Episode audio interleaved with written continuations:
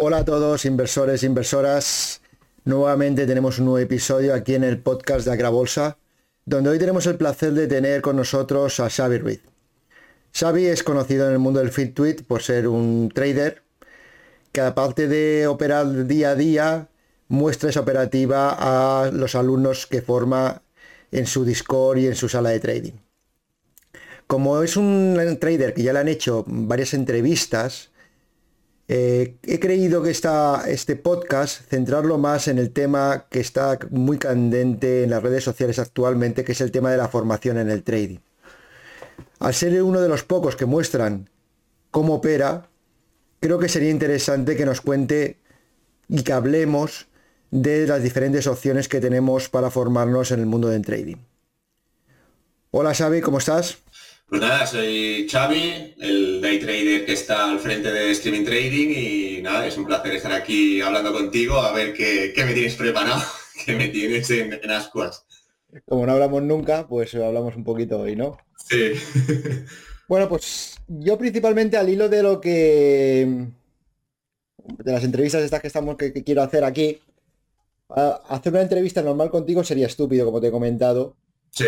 Porque ya te han hecho entrevistas, ya tienes la del psicólogo de trading que te hizo una entrevista, mucha gente te, conocía a través de esa entrevista, la verdad. Yo uno de ellos también.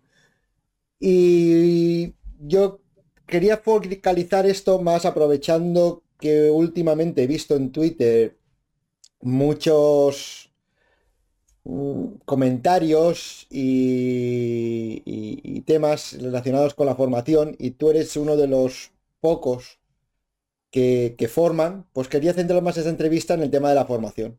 Vale, vale. La primera pregunta que voy a hacerte es precisamente eh, una de las personas que van a entrar nuevas en tu sala de, de trading. Cuando antes de entrar me contactó y me hizo una pregunta y me parece interesante la pregunta. Y es, y es la que nos hacemos quizás todos cuando, cuando vamos a entrar. Es, si ya ganas dinero con el trading, ¿por qué dar formación? A ver, eh, yo creo que esta es una pregunta que no, no entra en la cabeza de mucha gente porque todo el mundo se focaliza en el dinero. Es algo que también he visto, bueno, Capelo y Víctor están haciendo, tienen un proyecto nuevo y también he visto en los comentarios en sus vídeos eh, que la gente dice que porque si un trader gana mucho dinero, quiere ganar más dinero con la formación o se pone a vender cursos o se pone a tal, ¿no? Entonces, hay diferentes puntos mm, que cada uno tendrá los suyos, pero en mi caso, el número uno es que yo soy un enamorado del trading. O sea, yo podría estar todo el puto día hablando de trading. La gente que me conoce en la vida real, o sea, mis amigos y tal, saben que es así. Los alumnos cuando ya llevan un tiempo también saben que es así, que da igual a la hora que de esto que estoy disponible para hablar de lo que sea de trading, de bolsa, de lo que ha pasado, de alguna noticia. Y, eso, ese es el principal, ¿no? Que yo podría estar todo el día eh, hablando de trading. Segundo es que yo cuando empecé no tuve alguien que me enseñara de esta manera. Así que es cierto que yo empecé con empecé a aprender a hacer momentum con Jordi Pamias en una sala que él abrió por allá por el Jurásico eh, hace como 500 millones de años, pero desapareció esa sala porque él sí que eh, llegado un momento de su carrera como trader pasó. ¿Vale? Y es algo que también me dice él mucho, que ves haciendo, ves haciendo, pero te acabarás quemando y lo dejarás. Bueno, eso es una opinión suya. Yo no creo, a no ser que me vea totalmente desbordado y no y me afecte a mi, a mi operativa, no creo, no creo que pase. Y otra que creo que la gente no es capaz de comprender es que ganar mucho dinero está bien, pero ganar mucho dinero y un poco más es mejor. ¿Vale? Entonces, pero bueno, eh, tal y como tenemos nosotros montado streaming trading, eh, prácticamente no ganamos dinero, o sea, es como un hobby más. Así que volvemos al punto de, o sea, no, que hay? ¿Siete alumnos, nueve alumnos, diez alumnos? Son 20.000 euros cada seis meses. Me puedo limpiar el culo con ellos. hablando, hablando así como hablo yo siempre. ya no monetizamos este vídeo en YouTube. Bueno, vale, pues voy a cuidar mi lenguaje, aunque me cuesta, ya lo sabéis. Eh, es verdad, porque yo qué sé, tienes un mes, febrero, 40.000 arriba, enero, 36.000, no, 30 y algo mil arriba, o no sé cuánto fue. Es bastante más dinero del que puedes ganar con la, con la formación, al menos en mi caso. Porque, eh, pues es así. O sea, simplemente yo le pego 15.000 acciones a algo, le hago 15 céntimos, menos de 15 céntimos y ya he ganado lo que me paga un alumno para seis meses de, formación.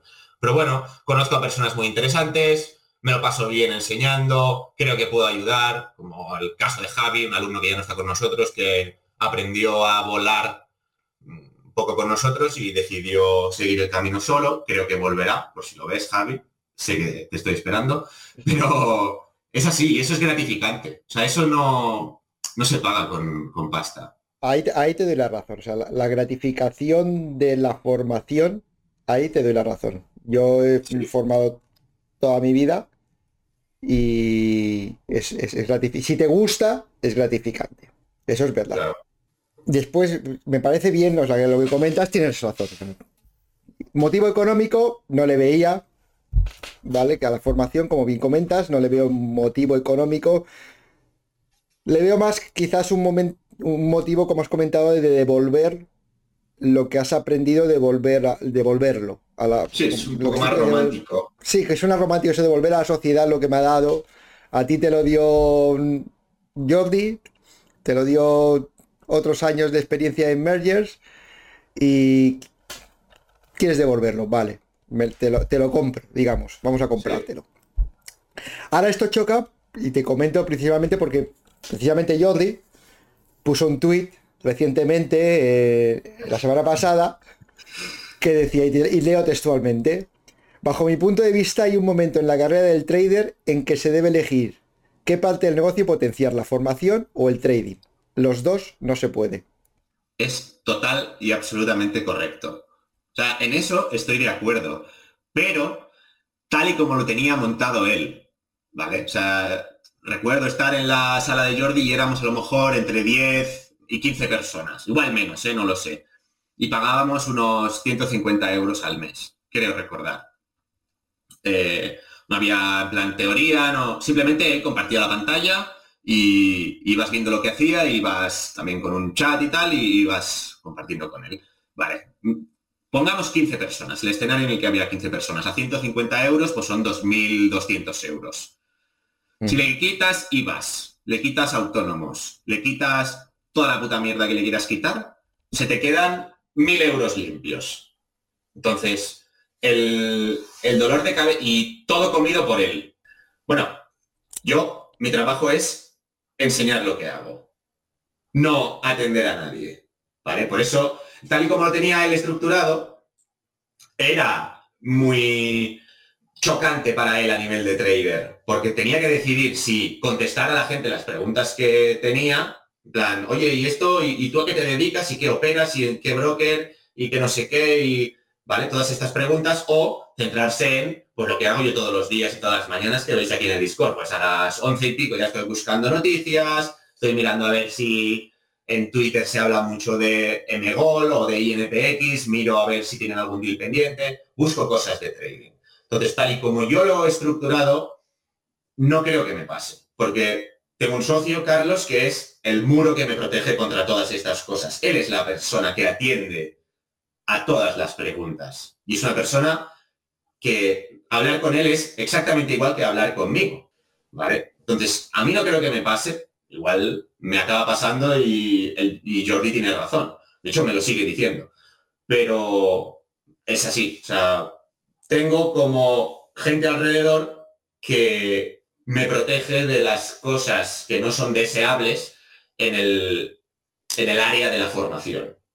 Sí, pero al, fin y al, cabo, al fin y al cabo, quien paga, pues el alumno, está contratando una formación contigo. Correcto, una vez ya ha pagado. Una vez ya pagado. claro, yo soy el que está en el Discord, no está Carlos. Pero. Por eso que. Yo, y, te lo he dicho muchas veces, eh, tal como está montado, ahora mismo, eh, creo que quizás no te afecte a tu trading, pero podría llegar a afectarte y, con las palabras que decía yo. O sea, si tú tienes mucha gente preguntándote a, todas horas, ¿qué, ¿por qué haces esto? ¿Por qué haces esto? En, un, en un disco, al final, si tienes que contestar, no puedes operar. puede llegar a afectar, sí. Sobre todo si llegas a una posición comprometida. ¿Cómo lo gestionas eh, eso? ¿Cómo, cómo, pretendes gestionarlo, todo este tema de las preguntas que te pueden hacer? O... La, la verdad es que eh, de momento no hay preguntas tan elaboradas, no, hay tantas preguntas tan elaboradas y cuando aparece alguna lo que, lo que digo es que la derivemos al canal de preguntas y respuestas y entonces en la clase que hacemos el jueves las respondemos todas antes del mercado cuando no hay follón, ¿vale? De una manera más tranquila. Eh, así creo que también mirándonos con voz, compartiendo pantalla si lo necesitamos, es más fácil acabar transmitiendo una idea. Eh, es la manera que, he encontrado. Si no, pues también pues, podemos abrir el micro, si es algo que tiene que ser respondido ya, absolutamente ya. No es fácil, sí que es cierto que no es fácil estar gestionando una posición grande y soltar la mano del ratón con lo cual ya no tengo control de la posición y ponerme a escribir, ¿no? Ponerme a mirar el chat de Discord y ponerme, y ponerme a escribir en, él. Pero bueno, mm, creo que esta manera, de esta manera lo podremos ir solventando. Ya lo veremos. O sea, igual, yo qué sé, vienen mil personas en la sala de Discord y me muero de éxito, porque no, no doy abasto con todas las preguntas, cosa que no creo que pase, pero, claro, nunca, nunca sabes pero de momento creo que el conocimiento se transmite medianamente bien. En relación a lo que acabas de comentar, que eh, morir de éxito o, mm. eh, la gente que, ¿Cuánto crees o cómo piensas gestionar el número de gente que, a la que vas a ser capaz de, dar esa formación? ¿Crees que hay un máximo, hay un mínimo, hay un, número correcto? ¿O cómo, cómo piensas gestionarlo? Para, digo, para que no te afecte en tu, en tu operativa y también dar un buen servicio al alumno, me refiero. Sí, sí, está claro, porque al final el momento más crítico de alguien que se quiere formar con nosotros o con quien sea es el inicio, es cuando tú te sientes perdido. Has pagado un dinero y no entiendes nada de lo que se está hablando, no tienes la jerga eh, con la que se comunica una gente en un canal de Discord, ¿no? Y te sientes un poco perdido.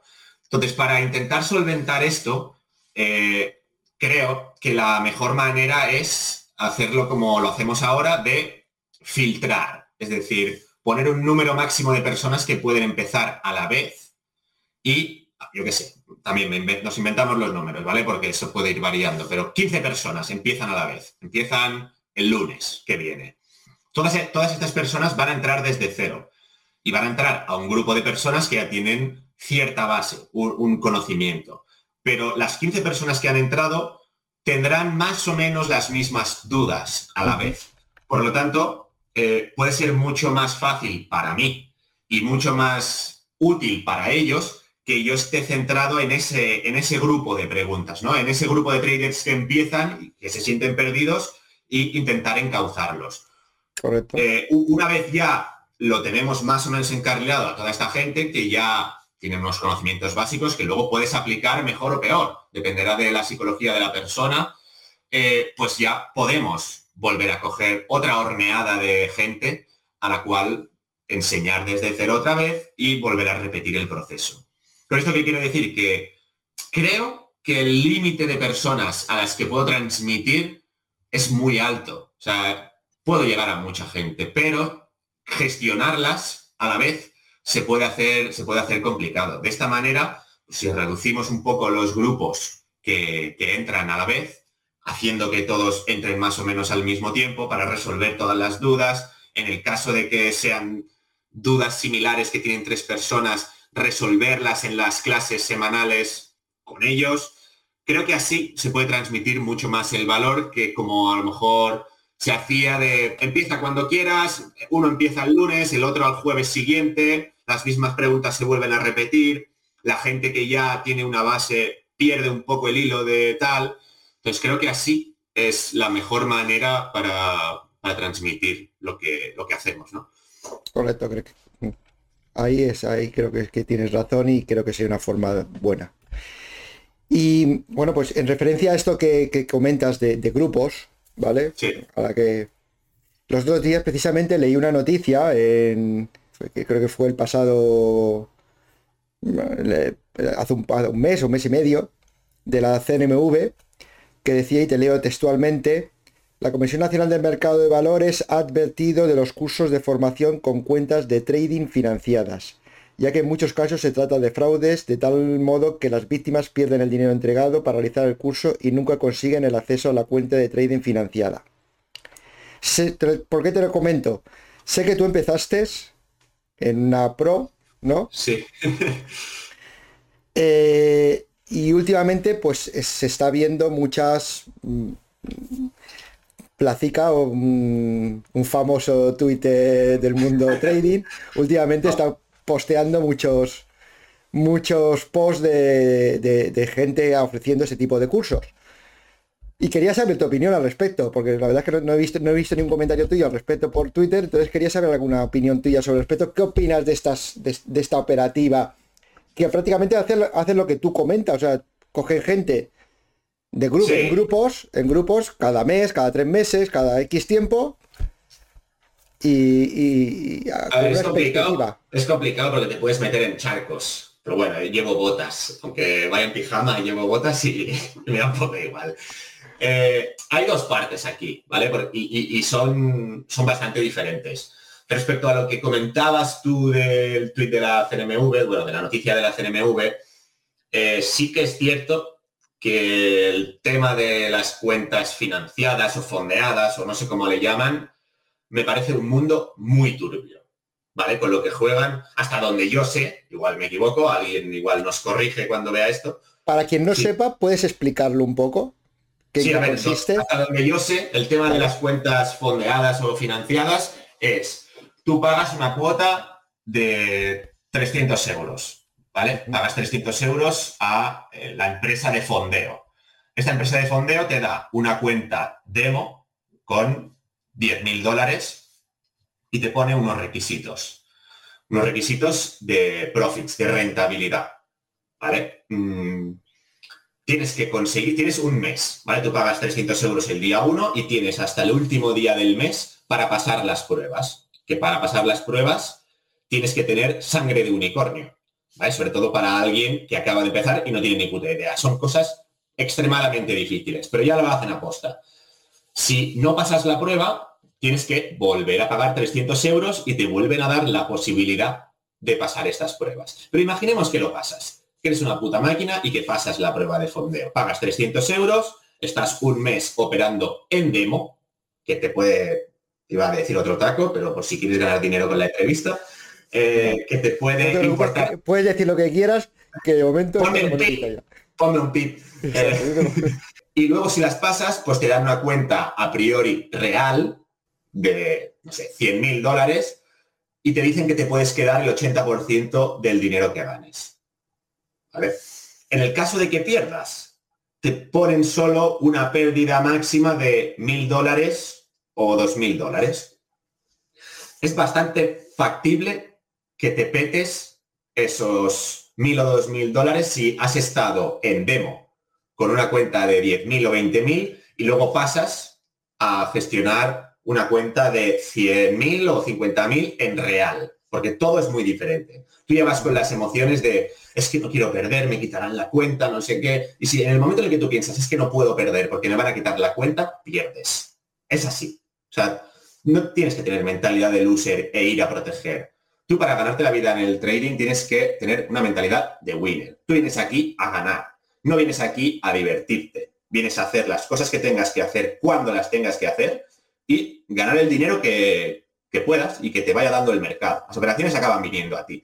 Si te condicionan de, alguna manera, porque aparte te, ponen unos requisitos de no operar entre la franja horaria tal y la franja horaria tal. Los días que hay FONC, prohibido operar entre estas cuatro horas. Hay una serie de requisitos que te ponen y se te va haciendo imposible. Por lo tanto, llega un momento en el que pierdes la cuenta real y vuelves a empezar el proceso de pagar 300 euros operar en demo y ganan de ahí.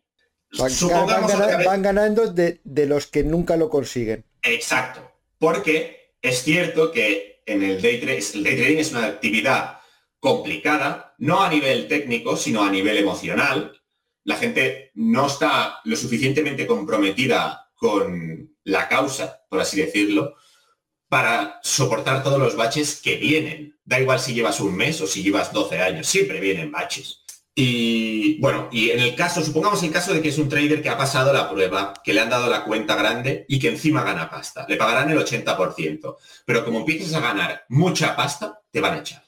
Porque no eres rentable. O sea, no les eres rentable. En el momento, imagínate una, una empresa de estas de fondeo. Bueno, de hecho, creo que Capello también tiene un vídeo hablando al respecto que empezó una, una empresa de fondeo, la gente empezó a pagar, a pagar, a pagar y al cabo de nueve meses igual había algunos traders que ganaban dinero, el dinero que ganaban era más del que la empresa ganaba vendiendo pruebas y era deficitaria. Total que desaparecieron, todo el mundo perdió su dinero, sus cuentas fondeadas, sus demos y tal, y desapareció. Y ya está. Y el fundador de esta empresa montó otra y volvió a empezar el tinglao. ¿Vale? Esto respecto a las cuentas fondeadas. O sea, me parece fraudulento por por los motivos que te he explicado y, por, y porque nunca te llegarán a pagar si realmente eres un winner. Aunque legal, o sea, digamos lo que legal es. Supongo que sí, supongo que legal es. Si no, no podríamos. Moral, Moralmente, moral no es, vale, digamos, legal es. Pero por eso también creo que nuestra industria está un poco desvirtuada, porque hay mucha estafa. Y es cierto que hay mucha estafa. Es decir, eh, mucha gente, por ejemplo, a nosotros no nos cree porque eh, hay muy pocos traders que ganen dinero. Luego hay menos traders que ganen mucho dinero. Y Se, va haciendo, se va haciendo más estrecho el cono. Y luego hay muy, muy pocos traders que ganen mucho dinero y encima te lo enseñen cada día en directo como hacemos nosotros. ¿Vale? Entonces, nadie, nadie se lo acaba creyendo. Es algo tan exclusivo o diferente o único que no te lo acabas de creer. ¿Vale? Pero porque toda la industria está desvirtuada. Y es normal. O sea, si alguien te vende el oro y el moro, huye, porque seguramente sea mentira. Pero yo creo que eso es más muy eh, latino. O sea, eh, el español o latino siempre tiene fama de, eh, de pillo, de, de estafador. De estafador, ¿vale? Tú te vas a Estados Unidos, en Estados Unidos hay un montón de salas, un montón de traders en Twitter, un montón de gente que se ve que gana dinero y que habrá mucho estafador también y habrá mucho vende humo también. Pero la comunidad de los que ganan dinero es mayor que aquí, o por lo menos de los que lo muestran o, son conocidos. O sea, creo que porcentualmente debe, debe ser igual, ¿eh? Pero claro, son 300 millones de personas tienen una, cultura, tiene una cultura muy diferente a la nuestra en cuanto a la aversión al riesgo. Es decir, no sé, la gente tiene vergüenza de fracasar. La gente tiene vergüenza de decir, he intentado hacer day trading y me ha ido mal. O he intentado hacer day trading y me va muy bien.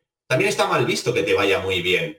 o sea, este hijo puta gana mucho dinero. Eh, y, se, toca los huevos y no, y no, hace nada en todo el día. Y trabaja en pijama. Sí, o sea, e, es, es muy de aquí también eso. Y creo que allí esta cultura de...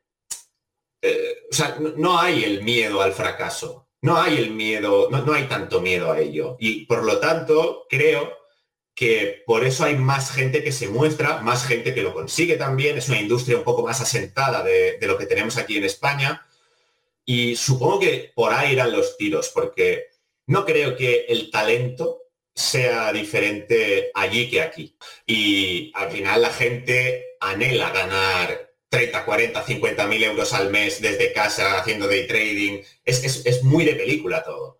Y de eso se aprovecha mucha gente. En plan, sé que si me monto una estructura muy fancy, en plan, mirar qué coches tengo, mirar cómo visto, mirar qué vida más buena tengo, transmitir, o sea, conseguiré vender mucho el discurso y ganaré mucho dinero vendiendo humo y, eso pues, se va a retroalimentar, ¿no? Hay, en España hay muchos casos de, esto. Entonces, ¿qué sentido tiene desde mi ignorancia, ¿vale? Yo no tengo, yo no tengo ni idea del, tema de tú ya has, estado en una prop, has, salido de la prop, has formado una, persona, tal. Desde mi ignorancia, eh, ¿qué sentido tiene entonces eh, estar en una prop? O sea, al final, porque yo me pongo a pensar y desde mi ignorancia me pongo a pensar, yo para operar ahora mismo tampoco necesito mucho dinero, porque cualquier broker te da un apalancamiento X que tú quieras, o sea, de Interactive Brokers o E-Trade o lo que sea. Entonces, ¿qué sentido tiene pagar a alguien para que te dé un apalancamiento si no te está dando ninguna... Porque me, comentas que no hay una formación ni nada, simplemente te están dando un apalancamiento y un, y un software. Te entiendo para, ¿qué pagas? ¿Qué, pagas? exacto, ¿qué estás pagando? O sea, el mundo pro es otro mundo bastante turbio. Eh, lo conozco más de cerca, así que de ahí sí que sé más historias. De hecho, yo en su día tuve una prop, o sea, gestionaba una prop. Trabajé para una como manager y posteriormente abrí la mía propia y tenía algunos traders con, conmigo.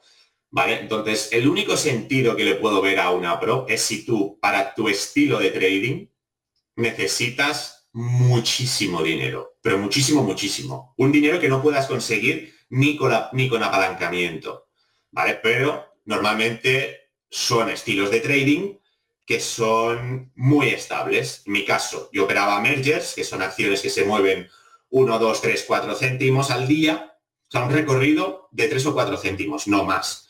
Por lo tanto, lo que hacía era pues ponerme long cuando caía y ponerme short cuando subía dentro de ese rango. Claro, con 50 mil dólares, pues solo podría operar un merger o 100 mil dólares. Pero en la Pro, pues llegué a tener un buying power de 5 millones de dólares. ¿Vale? Entonces te puedes poner en diferentes mergers, buscas diferentes rangos y vas tirando órdenes aquí y allí para ir arbitrando este movimiento de precios que, que te puede interesar para, para ganar algo de dinero. Pero ya te digo, ganaba muy poco recorrido, un céntimo. Con 5.000 acciones, 50 pavos. Lo repetía cinco veces a lo largo del día, 250 pavos. ¿Vale? Esa era un poco la idea. Y en el mundo pro sí que fue útil para mí. Antes se arbitraba mucho porque las, comisiones eran muy altas y la gente se ponía como un market maker en el bid y en el ask y empezaba a, a cazar recorridos muy pequeños. Pero eso realmente, bajo mi punto de vista, no es hacer trading. O sea, simplemente estás haciendo de market maker, ¿vale? O sea, estás aguantando un poco los precios por encima y por abajo y vas, vas buscando el recorrido de, la acción. ¿Qué pasa? Que como es un negocio también un poco turbio, hay veces en las que las props dejan de pagar, hacen un poco como las empresas de fondeo. Eh, una prop al final es, es piramidal. O sea, hay uno arriba que es el que gestiona todo el dinero, lo va delegando en diferentes oficinas y esas oficinas en diferentes traders y pues se va operando con ese dinero. Imaginemos que una oficina o un trader pierde, yo qué sé, o sea, eh, toda la empresa tiene 3 millones de dólares para ir prestando, o 30 millones de dólares. Imaginemos que un trader o una oficina pierde 29 millones de dólares. La empresa en general solo tiene un millón de dólares ya en caja para aguantar una infraestructura de 50 traders y está en negativa, porque seguramente ese tío no tenía ese dinero, ha perdido más dinero del que podía perder. Entiendo que eso tendrá un, stop de, para cerrar la posición de cualquiera que, se baja de cierto... No sé, entiendo que está... ¿Habrá una control, un control del riesgo o algo? ¿Habrá... Yo he, sido, yo he sido el que controlaba el riesgo en Wall Trade Securities y sí, hay un control de riesgo, pero también es cierto que, bueno, ya lo has visto, hay circunstancias del mercado en la que no te puedes salir de algo. Sobre todo si operas chicharros, se te van en contra con muy poco flow y le hacen un halte, lo suspenden de cotización, hay un short squeeze y a lo mejor cuando vuelve a cotizar esa acción está un 15% más arriba. Y abre durante dos segundos que no te da tiempo ni a salirte y la suspenden. Y luego cuando abre, otro 15%. O sea, al final sí que hay un stop, pero sobre todo si haces sigas short, pero bueno, no siempre salta cuando debe saltar, ¿vale? Entonces, bueno, se puede dar que alguien haga un Brazilian trade, como decían allí, ¿no? en plan, le pegas un millón de acciones a algo y si sale bien, bien, y si no, pues te vas a Brasil y que te busquen. ¿vale? O sea... Y entonces en estas props, estas, estas pérdidas, eh, lo de una oficina afecta al otro y lo de un trader afecta al otro. Claro. Es todo, al final, desde mi punto de vista, estamos todos metiendo en la misma saca. Es el, sí, es el mismo bote, ¿vale? Y sobre todo va en, hacia arriba, ¿vale? Imaginemos que tú eres el dueño de la oficina de España, ¿vale? Y yo soy un trader tuyo y yo gano dinero y voy ganando dinero y no me has pagado todavía porque se paga a dos meses vista en el mundo pro. Es otra de las tramas que hacen para tener más capital dentro de la empresa. al final el dinero, o sea, un trade hace settle a los dos días, T más dos. Ese dinero a los dos días ya lo tiene alguien y ese alguien es el jefe de todo. Pero bueno, eso ya es meterte en muchas cosas técnicas ¿Vale? Entonces, imaginemos que tú eres el, responsable del trading de España y estoy yo, que tengo 10.000 dólares metidos en la oficina, está otro compañero que tiene 20 y otro compañero que tiene 5. Si, y tú que también haces trading. Si yo pierdo, yo tengo 10.000, pero pierdo 25.000 por circunstancias X, porque he tenido una mala racha, porque ha habido un short squeeze, por, lo que sea el dinero que se coge es el mío, los 10.000, los 20.000 de Paco y los 5.000 de José. ¿Vale? Y eso es lo que se coge. Por lo tanto, si yo pierdo mucho dinero, como trader, afecto a los otros traders a mi alrededor. A priori, el responsable eres tú. Pero, o sea, tú deberías, yo no, porque ya he perdido todo mi dinero, pero tú como responsable de trading de España deberías a estas personas 20.000 a uno y 5.000 al otro. En el caso de que todo estuviera bien estructurado y ellos tuvieran un papelito que dijera que Saúl le debe 20.000 euros. En el mundo pro esto tampoco existe, porque es todo tan turbio que es más de palabra que otra ellos, cosa. Ellos tendrán un contrato de, yo qué sé, ellos serán, al final serán autónomos del, o serán asalariados. sí, debería ser autónoma en el mundo pro pero ya estamos entrando en otro tema que también hay un charco bastante profundo. O sea, en el mundo prop no hay una relación contractual entre el, la prop firm y, el trader. Entre la prop firm y el responsable, sí. O sea, el responsable de una... y entonces Pepe y José, o José y Paco, ¿qué, ¿qué, coño son entonces? ¿Amigos del, del colega que están ahí haciendo trading legalmente, lo que son es consultores financieros que le prestan unos servicios de consultoría de qué hacer con el dinero de la PRO a la PRO. O sea, a ti. Entonces es un contrato, tiene un contrato de, autónomo. Deberían. Claro, si, es un servicio de consultoría tienen que facturar de alguna manera, ¿no? Sí, pero no, no, en el mundo pro no es tan extendido el hacer las cosas bien. Porque claro, como te he dicho antes, el programa se paga. Yo pagaba 300 dólares de programa mensuales a Sterling, los datos de mercado, bla, bla, bla. Luego tienes 300 dólares. Luego tienes que pagar los 300 euros de autónomo. Y la PROP te paga un 80% de lo que tú generes. ¿Qué quiere decir? Que tú de gastos fijos tienes 600, 600 pavos, pongamos. Y te van a pagar el 80%. Para estar a cero, tienes que, tienes que hacer 800 dólares con el trading, ¿vale? Esos 800 dólares primeros son solo para pagar tus costes. ¿Qué hace mucha gente cuando empieza? No paga nada. Y por lo tanto, si ganan 800 dólares, pues simplemente les van a restar el programa, que eso la Pro te lo cobra sí o sí. También tienen unos chanchullos que no veas, pero no voy a dar tracas. Y se ahorra la parte legal. Pero eso es turbio. Y en un momento dado, Mm, bueno, yo me fui hace muchos años de la primera prop en la que trabajé, que era Turbia, y me monté por mi cuenta para hacerlo bien, legal. Y fui trabajando y fui haciendo lo mismo. Y otra vez, Jordi me rayaba para que huyera de allí para montarme por mi cuenta en, en eTrade. Cuando decidí dar el salto, dio la casualidad que la prop en la que yo trabajaba explotó. Pasó algo, algún trader perdería mucho dinero o no sé qué pasó, y todos mis compañeros, entre ellos Jordi también, Jordi, Oscar, Rubén, bueno, una serie de personas, perdieron 120.000 euros que tenían depositados, entre comillas, en la PRO, pero la PRO un buen día dijo que no pagaba. Y nunca más se supo de ellos. O sea, todo empezó eh, atrasando el pago. Tú lo que ganas en enero te lo pagan a final de febrero. Pues todo empezó. Eh, tenemos unos problemas con el banco, no te podemos pagar esta semana de febrero. Vamos a ver si te podemos pagar la primera, la segunda de marzo. Vale, vale, sin problema. Tú sigues trabajando, sigues generando, pero al final, con la esperanza de que vayas a cobrar, obviamente, porque si nunca te han fallado, vas generando, vas generando, pasan las dos semanas y te dicen, no, todavía no lo tenemos listo, pero te vamos a unificar los pagos de enero y febrero para final de marzo.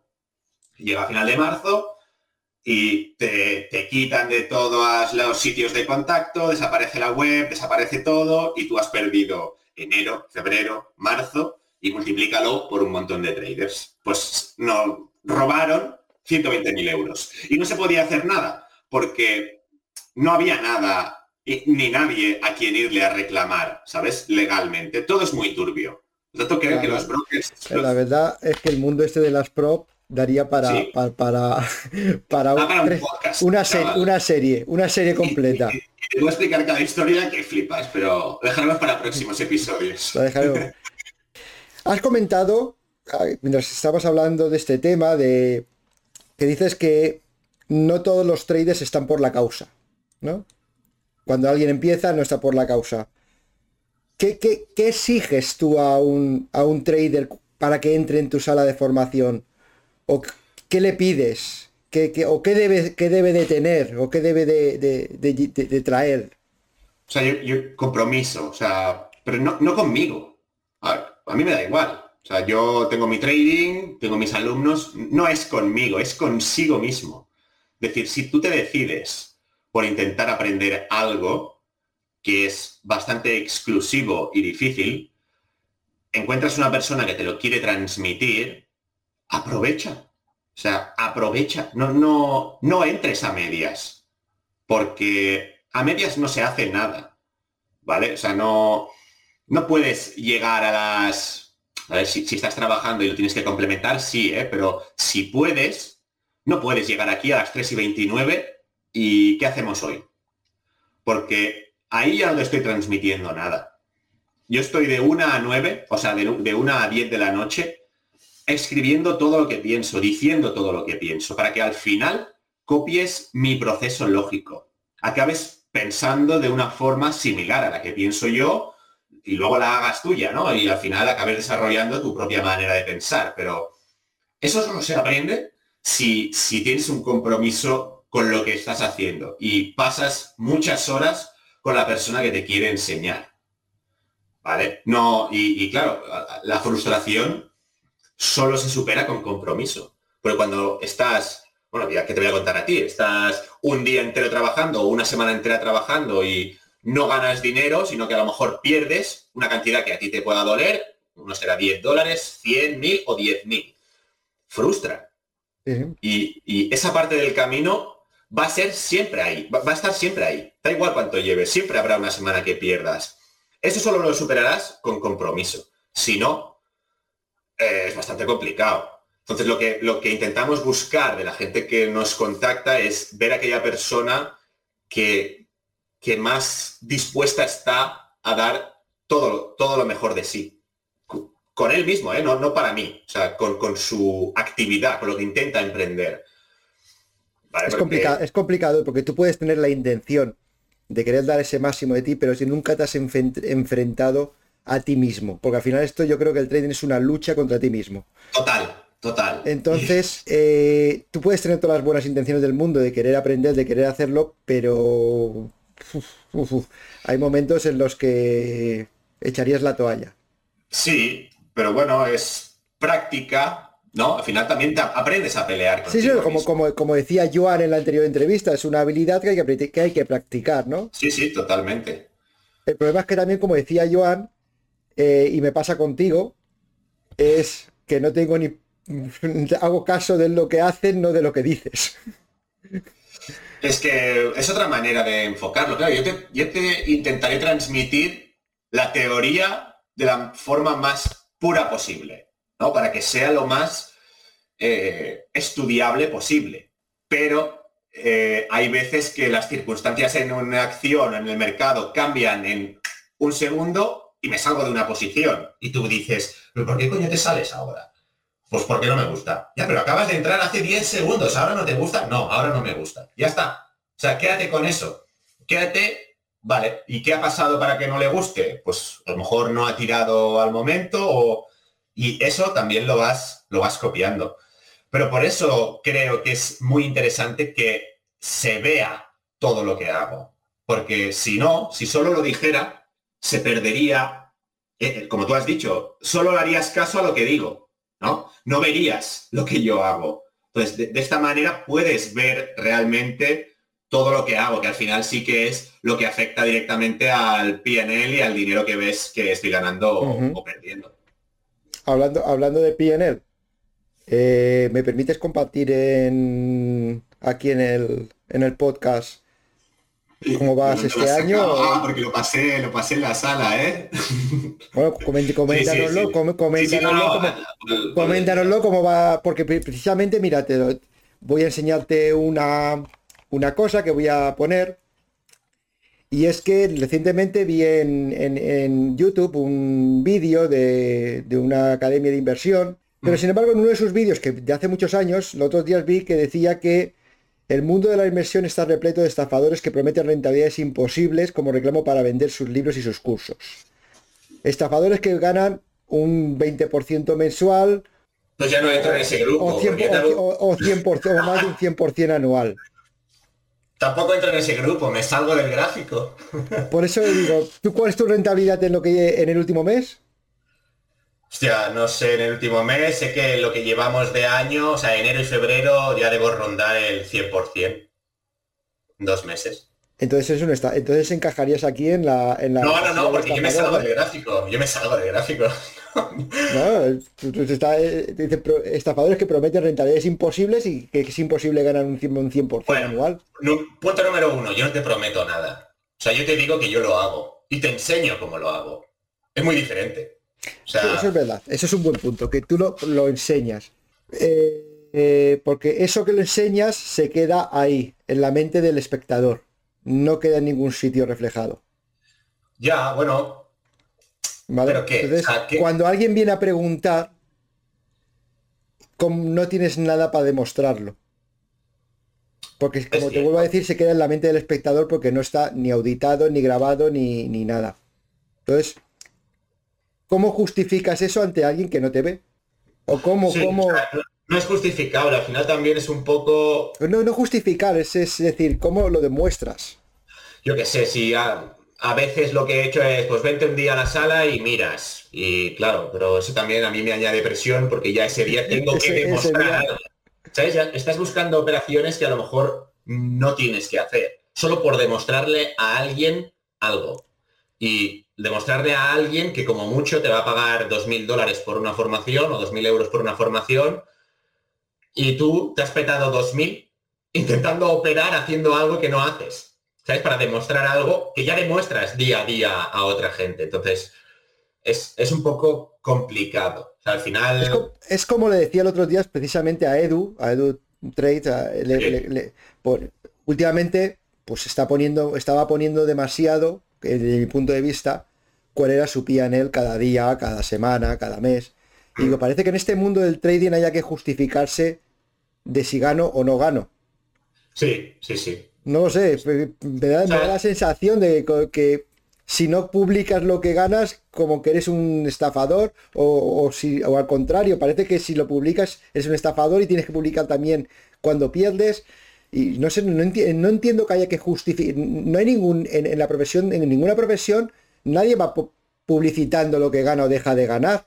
Entonces, bien, tú estás vendiendo un curso, entiendo que lo, que lo publicites. Pero no hay que. Una cosa es publicitarlo y otra cosa es justificarme ante las críticas. Es, lo considero que es muy diferente y es lo que habría, no habría que hacer. Es decir, yo lo, lo publico, si te lo crees, bien, si no te lo crees, pues lo siento, mm, no voy a, no tengo que justificarme. No, pero ahí, o sea, otro de los puntos por los cuales enseño, en realidad, y por los cuales estoy activo en redes, en Twitter, no sé qué, también es por ego, ¿vale? O sea, que si tú ya ganas dinero y tal, pues sí, puedes transmitir el mensaje romántico y tal, pero yo también quiero que la gente sepa que apunto a ser el mejor. Y quiero que lo sepan, porque quiero que sepan que soy yo. Entonces, cuando alguien viene y te dice que eres un estafador o que es mentira, le haces, potopom, 40.000 pavos en febrero, desde casa y en pijama, potopom, 30 y pico en enero, desde casa y en pijama, ¿vale? Está feo, pero, no, pero es por ego, mío, ¿eh? O sea, es un error quizá mío, de decir, ¿tú, tú qué estás hablando? ¿Quién eres? Totalmente, podría yo creo que es un error. Es un error, seguramente. Pero es el que hay, es lo, es lo que hay. Y contra eso no voy a luchar, ¿sabes? O sea, Ya, ya, ya, lo que, aquí- lo que es- o sea, lo que sí que puedes hacer es intentar, pues, no mirar según qué mensajes o intentar exponerte menos a redes o cosas así, ¿no? Pero cuando viene gente que, o pu- pu- iba a decir, iba a decir una cosa que está muy fea, pero a la que le han engañado mucho, es normal que vengan no creyéndote. Pero de- depende del tono, dices, bueno, pues me sabe mal que te hayan engañado, que sepas que yo estoy aquí. Y en el momento en el que quieras saber un poco más, yo no te voy a engañar. O sea, es que opero delante de todos cada puto día. O sea, no lo hace nadie. O sea, me has visto perder mucho y me has visto ganar mucho. Y si pierdo mucho, pues me ves que estoy rayado y ves cómo actúa una persona que lo está haciendo mal. O sea, porque tú, tú me ves operar cuando estoy on point, o sea, perfecto, y, y- y ves las operaciones y cómo son. Y también me ves operar como un subnormal cuando estoy fuera de mí. Sí, sí, eso- to- to- totalmente. Eso también es importante de transmitir a, a- a la gente ¿no? que viene. Y también forma parte de la persona, de, de mí como Xavi, el que cuando venga alguien y me diga que esto es mentira, darle un par de tortas. y ya está, y enseñarle, ¡pum! Aquí lo tienes.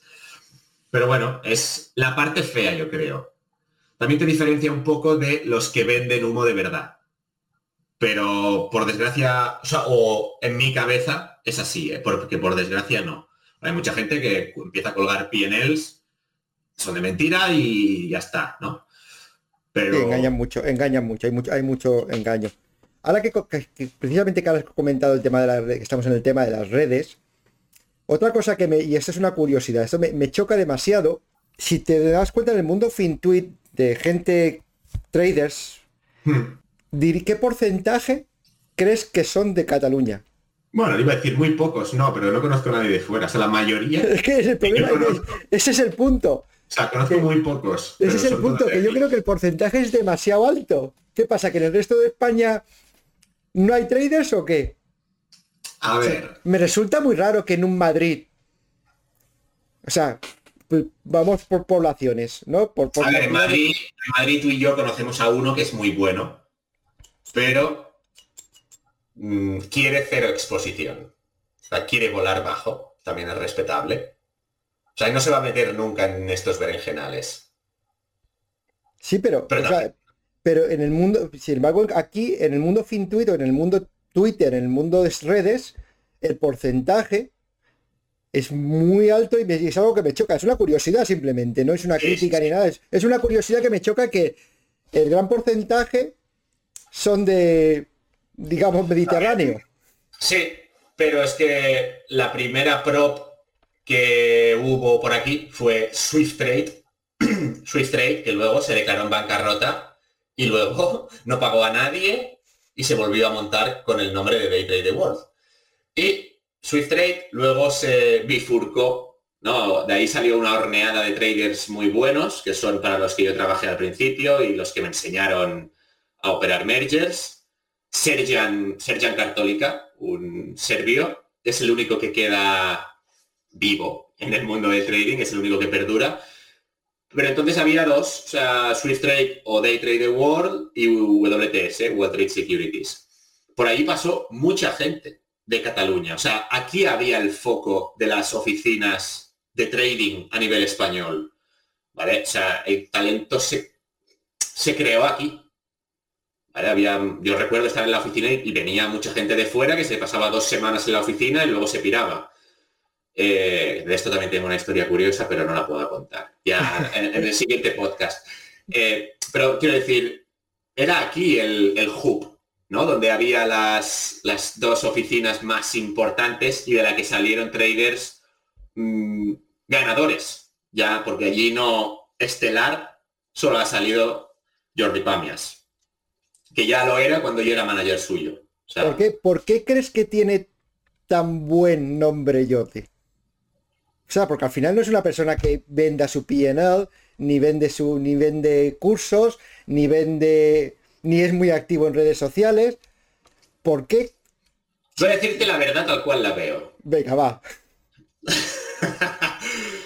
Mira, porque, o sea, yo nunca he dicho nada malo de Jordi, al revés. Siempre que hablo con alguien de trading en una entrevista, como esto, o con el psicólogo, siempre diré que yo el 90% de lo que sé a día de hoy lo he aprendido de Jordi y sin hablar con él de trading, porque el hijo puta no me decía el porqué de las cosas. He comprado esto y veía que subía. Y yo, ¿pero por qué has comprado esto? Me gusta. Esa era la explicación. Oh. vale, pues te gusta. Tal como lo explicaba Joan la semana pasada, el del podcast anterior. Ya, pero es que transmitir, o sea, el trabajo que hacemos nosotros a nivel streaming trading también es complicado por eso, porque ¿cómo te transmito eh, con tres características por qué me gusta un trade? Si a lo mejor hay una cuarta que es intuitiva o no la sé transmitir, o sea, me pesa mucho pero no la sé transmitir, pues diciéndote que me gusta y operándola. Pues eso era lo que hacía él, ¿no? O sea, siempre diré que, que lo que sé es gracias a él. Entonces, nunca se ha hablado mal de él. Yo nunca he hablado mal de él. Él no vende nada. O sea, no vende formaciones ni vende absolutamente nada. Por lo tanto, otro gran grupo de traders que hay en Cataluña tampoco hablan mal de él, ni se meten con él. Lo respetan. Por lo tanto, se convierte en una figura respetada. No hay nadie que le ataque ni que le quiera atacar. O sea que tú que estás diciendo que el respeto que se le tiene no es porque se le respete, sino por falta de, no respeto, digamos. No, no, en mi caso no, ¿eh? En mi caso no. Pero si Jordi vendiera cursos, Jordi no estaría tan, bien visto en Fintuit. Los malos son los que venden cursos. O sea, no, los, los malos son los que no quieren que la gente aprenda de otras personas. O sea, eh, solo quieren el mercado para ellos. Y eso es ser malo. O sea, Javi, que tú lo conoces, aprendió con nosotros, ganaba pasta, ah, no sé qué, digo, pírate de aquí. O sea, es que no te quiero aquí ya. O sea, ya, sabes más o menos cómo pienso yo. Si, si lo quieres como apoyo, pues ya volverás, porque si quieres que con una noticia al mes o con un trade bueno que te acabe dando, ya te es rentable estar conmigo. Pero si tú quieres aprender de otra gente, pírate. Mira, vete a aprender con este, con este y con este. Pero no te quiero para mí, siempre. No te voy a atar. No te voy a cobrar 300 pavos al mes durante toda tu vida de trader y te voy a quitar el porcentaje durante toda tu vida de trader. No lo voy a hacer. Porque yo quiero que tú vueles tú y hagas tu carrera. Entonces, Jordi no está metido en nada de esto. O sea, no, no molesta a nadie. Por lo tanto, es que no... solo se puede hacer una cosa, que es respetarle. O sea, en mi, caso, ¿eh? porque ya te digo, todo lo que sé lo sé gracias a él. No sé. O sea, el, discurso se crea, el discurso del respeto se crea también. O sea, si, si porque en FinTweet lo que sea, o es que hablo de mí, ¿eh? personalmente, siempre diré algo bueno. Entonces, eso va quedando. Y queda, y queda, y queda. Y aunque sea un tío. yo, reconozco que siempre que he hablado con él, eh, aporta. Es una persona que aporta. aporta. Es una persona que aporta. Es una puta enciclopedia aporta mucho. Y por último en este podcast yo tengo una sección que se llama, eh, digamos, la sección Einstein. ¿Por qué Einstein? Porque Einstein dijo que si, tiene una frase que me gusta, que si no puedes explicar lo que haces a un niño de 6 años, es que tú no entiendes lo que haces. ¿Vale? Entonces, lo igual que le dije a Joan, se lo voy a decir a todo el mundo, quiero que me expliques qué es lo que haces o que se lo expliques a un niño de 6 años. O como si quisiese explicárselo a mi hijo o, Ah, depende de la edad, ¿eh? O sea, un niño de 6 años, sí, un niño muy pequeño. escúchame, puede ser igual de complicado explicárselo a un niño de 6 años como si te digo que se lo expliques a mi madre. ¿Qué es lo que haces? Sí, a ver. A ver, mm, explícame. Montándolo, como, montándolo como si fuera así una historia para niños, yo personalmente intento buscar qué juguetes quieren los otros niños y los intento comprar antes para vendérselos a otra gran cantidad de niños después, ¿vale? Cuando haya subido de precio. Si todo el mundo quiere el mismo juguete... Un niño no te lo va a entender porque el niño ni compra ni vende juguetes. No me lo va a entender. Mm, claro, es que no entiende lo que es. No, entiende lo que es la oferta y la demanda. O sea, el, mensaje es yo intento comprar caro y vender más caro. Pero claro, un niño tampoco tiene el concepto de que es caro y que es barato.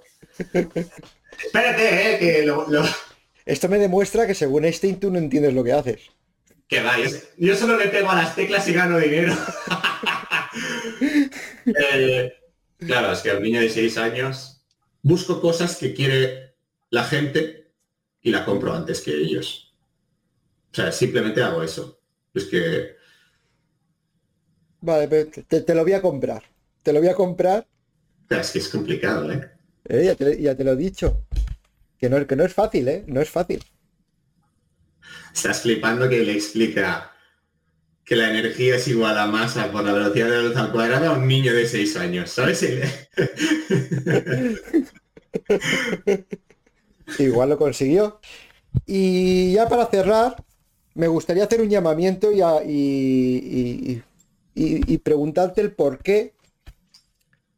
Y es algo que me gustaría cambiar. Y es el motivo que estoy haciendo este podcast, el canal, los directos que hacemos los miércoles. Mm. En los que tengo que cogerte las orejas para que te vengas de vez en cuando. Sí, lo reconozco.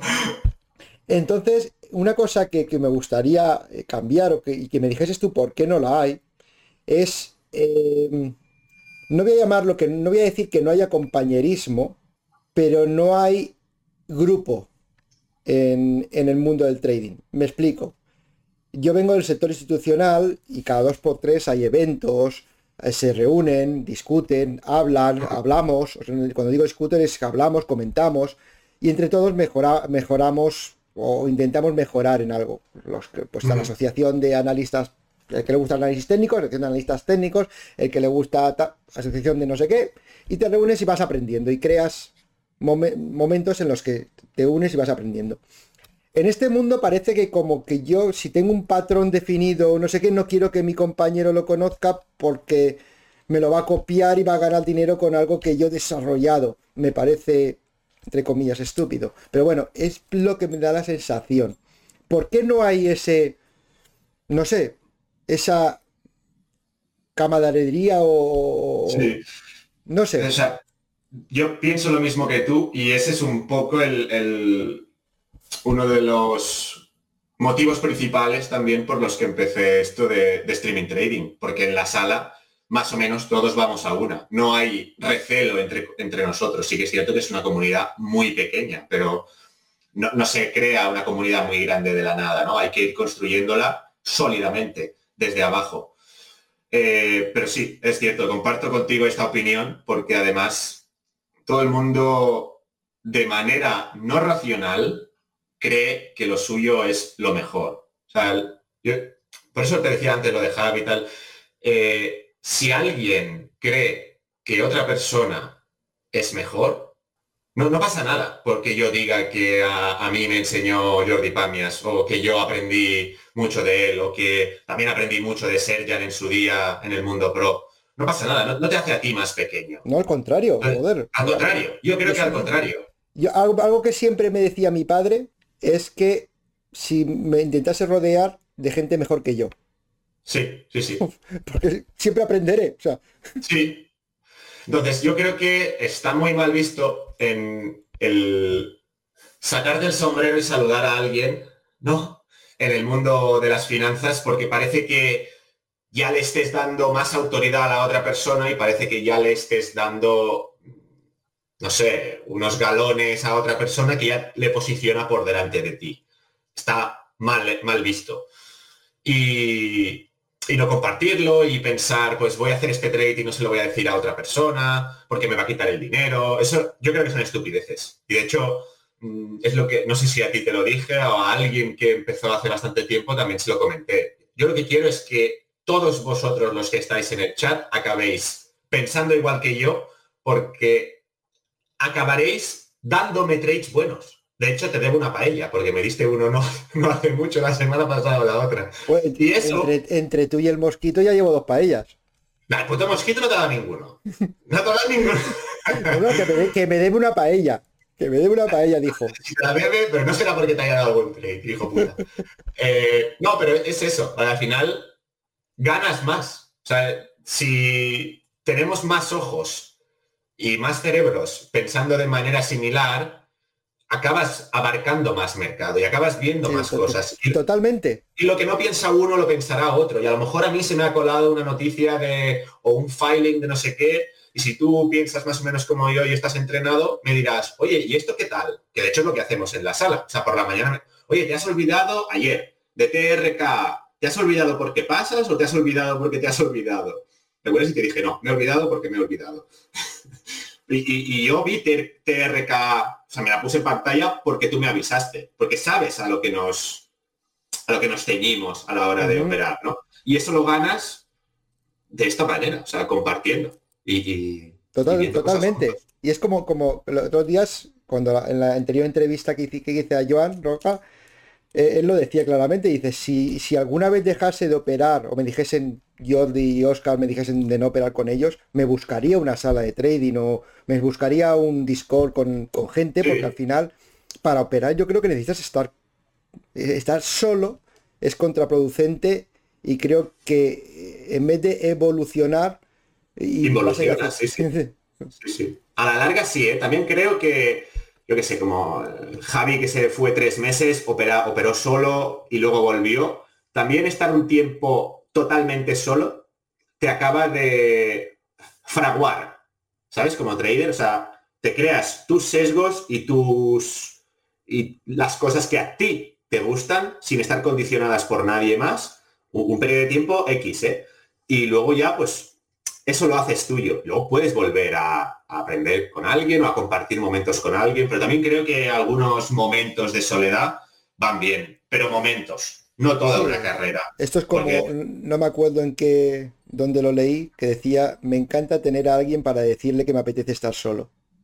Sí, sí, sí, sí, sí, pues total, totalmente eso. Entonces, quieres estar solo, pero que tengo a alguien para aquí. Claro, cuando tú quieras.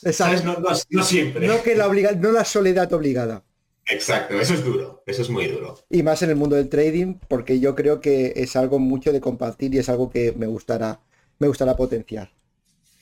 Oye, pues yo creo que ya llevamos más de una hora al... Esto ya se hace suficientemente largo para que la gente lo escuche. Eh, un placer hablar contigo como siempre. Igualmente. Tendremos otra, otras, otras seguro. Si, le aporta algo a alguien, ya estaré contento. Tendremos una para hablar más detenidamente de las Pro, que me, ha quedado ahí pendiente muchas dudas. Bueno, ya tengo que consultar a ver si hay cosas que han prescrito o no, porque te puedo contar aventuras de gente bastante curiosas. pues mira, una de curiosidades podríamos hacer. Buenas y malas. Muy bien. Bueno, Xavi, eh, un placer y hablamos. Muy bien, nos vemos en la sala. Un saludo. Hasta luego.